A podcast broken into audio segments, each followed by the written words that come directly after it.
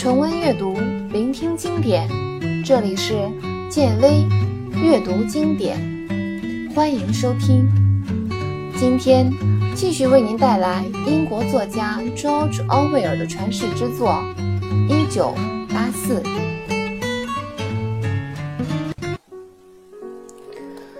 安静而寂寞的状态延续了半分钟，电子屏幕上音乐冷不丁的换了。变成了一种让人无法形容的声音，那声音很特别，有些嘶哑，还带着一点嘲弄，很对温斯顿的口味。他把这种调子戏称黄调。接着，电子屏幕唱了起来。栗树阴里，凉风习习。我背叛了你，你背叛了我，一边睡着他们，一边睡着我们。栗树阴里，凉风习习。一曲唱罢，琼斯、阿伦森和卢瑟福就好像没有听到似的，依旧纹丝不动。可是，当温斯顿再次观察卢瑟福时，却发现他疲惫的脸上。满是泪水。这时，他才注意到阿伦森和卢瑟福的鼻梁已经塌陷了，他不由得浑身发冷。可一时间，他也说不上原因何在。过了没多久，琼斯、阿伦森和卢瑟福三人又一次被逮捕了。他们被抓的理由是策划新的阴谋。这一次。他们不仅供认了新的罪行，还再次供认了以前的罪状，结果可想而知。被处决了以后，他们作为反面教材被写进党史。五年以后，也就是1973年，温斯顿在处理气力传输设备传送的文件时，意外地发现了一张照片。这张照片。是从十年前的一份《泰晤士报》上撕下来的，上面有一张照片，而且是一张合影，上面的人物全是党代表。照相时，他们刚在纽约开完集会。在照片下面的文字说明中，温斯顿看到了琼斯、阿伦森和卢瑟福这三个人的名字，合影里也确实有他们，而且。他们还在很突出的位置。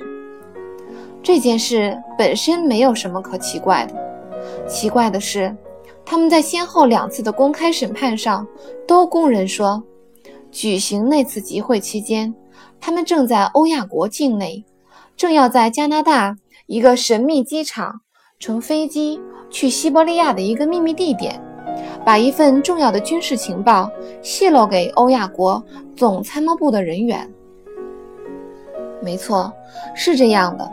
那天正好是仲夏日，温斯顿对那一天发生的事记得非常清楚，而且除此之外的其他很多地方也必然记录着他们三个人参加党的集会这件事。这样看来，结论只有一个：他们的供词全是谎言。不过话说回来，这件事根本称不上什么新发现。因为在温斯顿看来，早在七八年前，那些在大清洗中被处决的人，也不见得确实犯了弥天大罪。可不管怎么说，这张纸片是一个混淆黑白的证据，就像某一个岩层里出现了有悖常理的动物化石，因而产生了划时代的意义。温斯顿知道。如果有机会把这些事实公诸于世，并揭露出这种行为的险恶用心，党的铜墙铁壁将会不攻自破。当时，温斯顿正忙于工作，当他看到纸片，并意识到它的重要意义时，他立即停止了手头的工作，用一张纸把纸片掩盖好。他真够幸运的。他拿起纸片的时候，在电子屏幕里。呈现的是上下倒置的影像。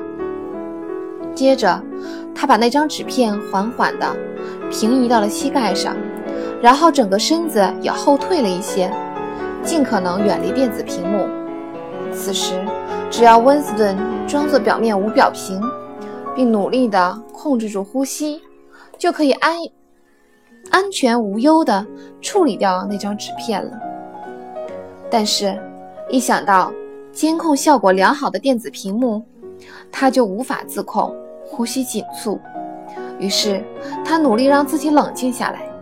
十分钟以后，他确认了一下，发现自己没有被注意，就迅速的把那件纸片夹杂在其他废纸里，一起塞进了遗忘洞里。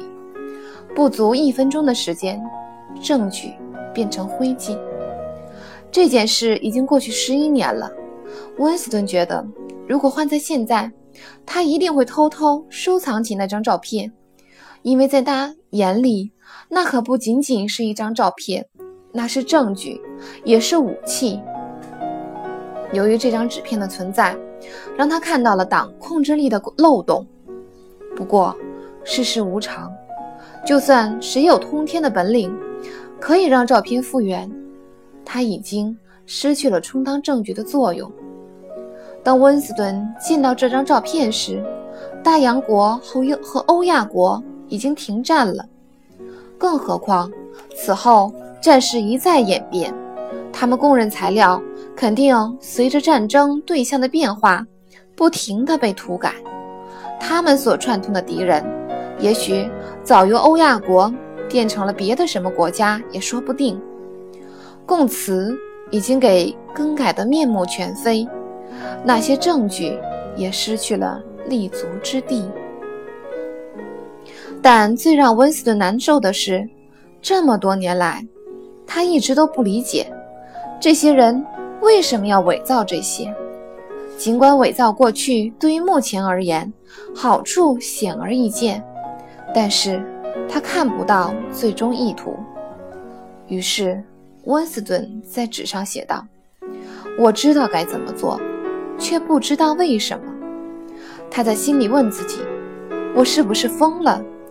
也许被当作疯子的人是那些会提出异议的少数人。曾经有一段时间，人们认为相信地球绕着太阳转是发疯的表现，而今天呢，相信过去不能改变也是发疯的表现。有这样想法的人，全世界可能只有他一个。如果真是这样，那么他就确定无疑是个疯子。不过，他不害怕自己变成疯子，他害怕自己的想法是错误的。他拿起一本儿童历史教科书，定睛看了看，印在卷首页的老大哥照片。老大哥那张富有魅力的眼睛也注视着他，就像一种巨大的力量压着他。这种力量在敲打着他的大脑，扰乱他的思绪，动摇他的信念，甚至在强迫他放弃一切想法。他觉得，迟早有一天，党会宣布说“二加二等于五”。到那时候，就算你明知道那是个错误。还得把它当成真理信奉。这一天早晚会来临的，这符合他们一贯逻辑。在他们的思维里，经验和客观事实只是摆设，常识简直是歪理邪说。持有异议被杀固然可可怕，可是假如有一天，诸如“二加二等于五”这样的说法被证明是对的，更可怕。没人敢确定二加二一定等于四，地心一定有吸引力，历史不可能被随意篡改。也许有一天，历史和客观事实真的只存活于意识里，而这种代表一切的意识却被人操纵了。不行，他在心里惊呼道。突然，他变得像个勇士。他想到了奥布莱恩，这种联想。自然而然就出现了，并非刻意。他意识到，这种意识比以往任何时候都强烈。奥布莱恩和他的观点一致，自己的日记是写给他的，就好比一封没有完结的信。虽然不会有人去读，但是因为有了写信对象，在行文的时候，语言很有指向性。党要求不要轻易相信自己的所见所闻，这个命令是最基本的，也是最重要的。每每想起这股巨大的力量，温斯顿就信心全无。在党内，口若悬河的理论家比比皆是，随便找一个知识分子，就能把他驳斥得哑口无言。那些高深莫测的辩词，他听都听不懂，更别提去反驳了。可是，他是对的，错的人是他们。那些事实再简单不过，毫不娇柔造作。真理就是真理，不管怎么巧言强辩，自然规律无法改变。石头终归是硬的，水终归是湿的，悬空的东西一定会落地，而不是飘向天空。于是，他在心里开始跟奥布莱恩对话，并把自己发现的重要公理。写入日记。自由就是可以承认，二加二等于四。只要承认了这一点，其他的难题便不攻自破。一股咖啡豆的香味儿从一条小巷的尽头传来，这是正宗的咖啡的香味儿，不是胜利牌咖啡。于是，温斯顿不由自主地停下脚步，在这两秒钟里。他仿佛回到了早被遗忘的童年。突然，门砰的响了一声，关上了，咖啡豆的香味儿也随之消失了。温斯顿已经走了好几公里了。此时，他觉得因静脉曲张而发生溃疡的地方又发痒了。今天他又没有去邻里活动中心，三个星期以来，这是第二次了。他这种行为有些轻率，因为就算是参加活动，也是接受核查。按照原则，党员是不允许有空闲时间的，除去睡觉时间，他们不允许独处。在党员的生活日常里，若不是在吃饭、工作或者睡觉，这个时间他一定是参加集体文娱活动，一切独处行为。都不予以提倡，甚至独自一人外出散步是不允许的。